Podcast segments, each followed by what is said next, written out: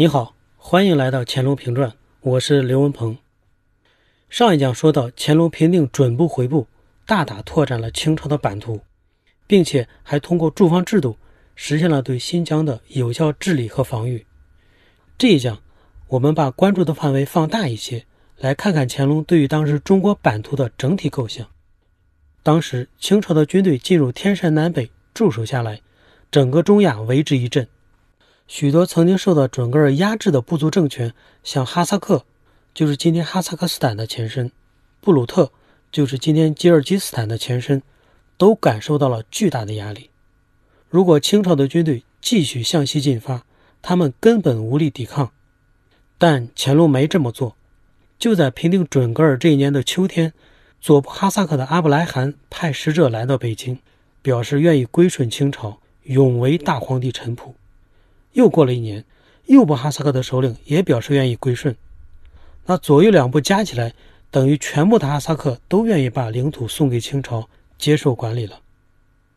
除了哈萨克，当时中亚地区的小型部族政权，包括布鲁特、豪汉国、巴达克山、布哈尔、爱乌汗等等，也都纷纷表示要归附清朝。这时候，只要乾隆点头，就可以不费一兵一卒。把自己的领土向中亚地区扩展一大块，但令人意外的是，对这些要求，乾隆全都拒绝了。他为什么要放弃这些诱人的果实呢？简单的说，因为这片地区不符合乾隆对于大一统疆土的构想。他觉得领土扩展到当时的新疆地区就已经足够了。其实，不光是乾隆，历史上清朝对于向西扩张一直兴趣不高。这有一个历史背景：中国的北方民族自古以来大致可以分为两类，一部分是纯粹的草原游牧民族，像匈奴、突厥、蒙古等，一旦向南进攻受挫，就会沿着草原地带向西打；另一部分呢，生活在东北地区，包括鲜卑、契丹、女真等，他们就一直更倾向于向南发展，征服中原农耕地区。所以，从努尔哈赤开始，满族人南下的主要顾虑就是蒙古人。一旦向南扩张战线过长，蒙古军队就会对满族的后方形成威胁。皇太极和后来的康熙、雍正几代帝王曾经多次向西征伐，但只要取得一定的胜利，能保证进攻或者统治中原后顾无忧，就撤退了。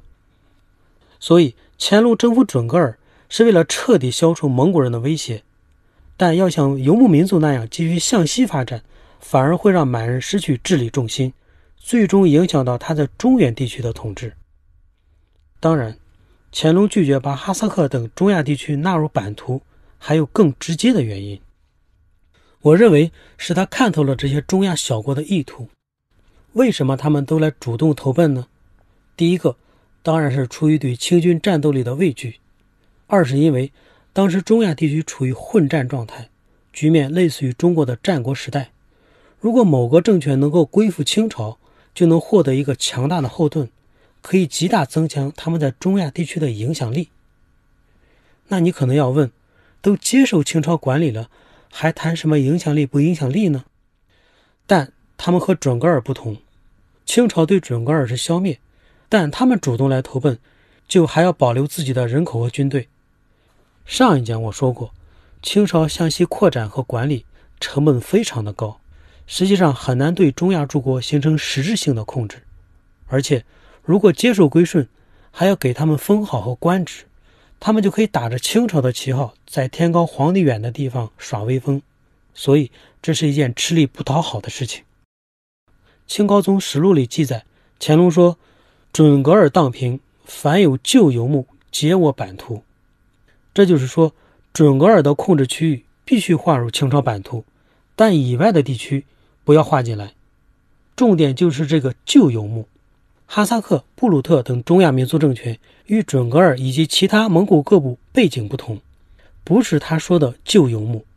所以乾隆把他们和朝鲜、缅甸一样列为朝贡体系的一部分，和他们之间应该有明确的国境线。他在给哈萨克、布鲁特的谕旨中说得非常明白：如果你们来朝贡，我必然重加赏赐；但如果不守本分，越界兴乱，到时候清朝大军压境，你们可不要后悔。其实乾隆皇帝这也不是第一次拒绝小国这样的要求了。之前三年，也就是乾隆十九年，苏禄国王也想把疆土和人口都并入清朝。苏禄国在今天菲律宾群岛的位置，从明代以来一直对中国朝贡，乾隆也拒绝了。一次海上，一次陆上，乾隆皇帝非常清晰地向世人表明了他对中国版图的态度：领土。并不是越大越好，而是越清楚越好。虽然有句古话“普天之下莫非王土”，也就是说，在中国人的思想中，所谓中国和天下类似，疆域是没有实体边界的。但是在十七、十八世纪的时候，世界历史处于向近代转型的阶段，像英国、法国、美国乃至俄罗斯这样有明确边界的主权国家正在形成。康雍乾时期的中国也处在这个大潮当中，所以从康熙时期开始，清朝就在不断完善和俄罗斯之间的国境线。中学课本上提到的雅克萨之战和之后签署的尼布楚条约，确定了中俄东段的边界。到雍正六年，也就是1728年，清朝又和俄国签订了恰克图条约，再次理清了两国之间的国境线。客观的说，我们不应该有太多刻板印象。清代早期的皇帝们并没有被古人的观念所限，而是很务实地处理好了与西北方国家的划界问题。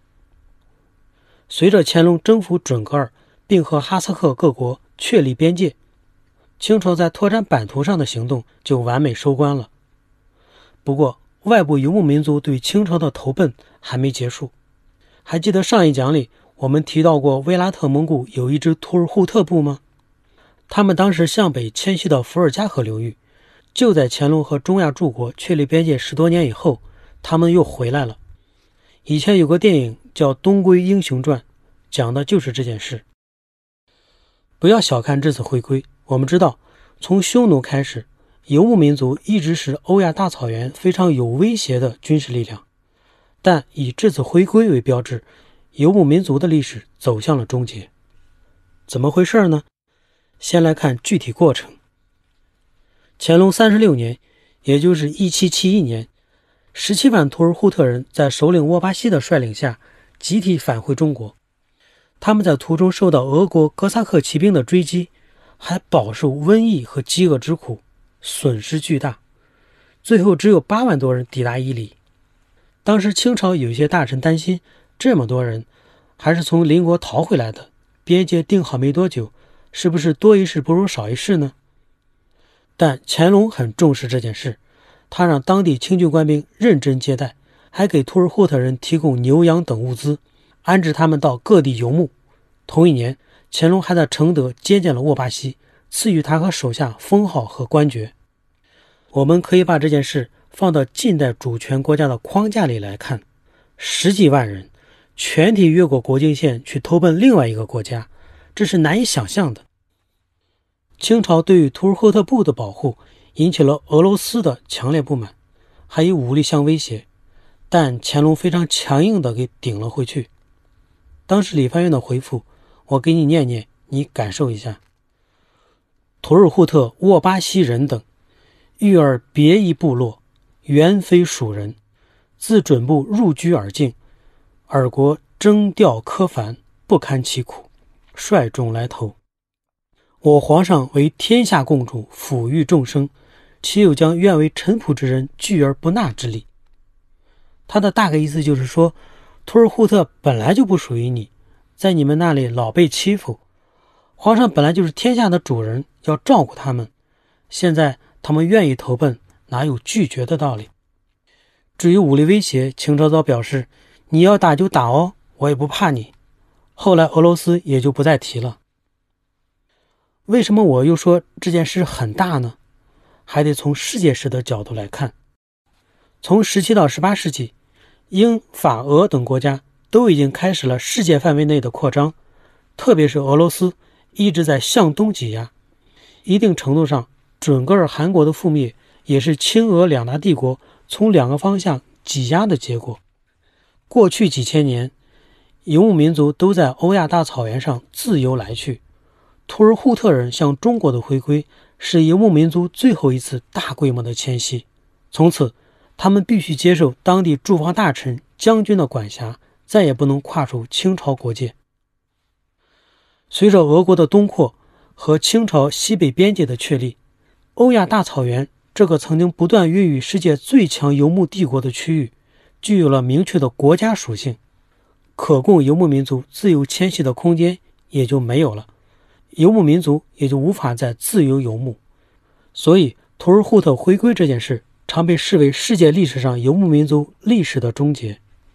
而接纳图尔扈特是乾隆处理西北边疆事务的最后一步，他不仅巩固了中国传统的大一统，也进一步震慑了俄罗斯。欧亚大陆，尤其是中亚地区的近代格局就此定型。好，这一讲就到这里，我想问问你。这一讲里提到的那些年份，在世界的其他地方发生了什么事情？欢迎留言分享。我们下一讲见。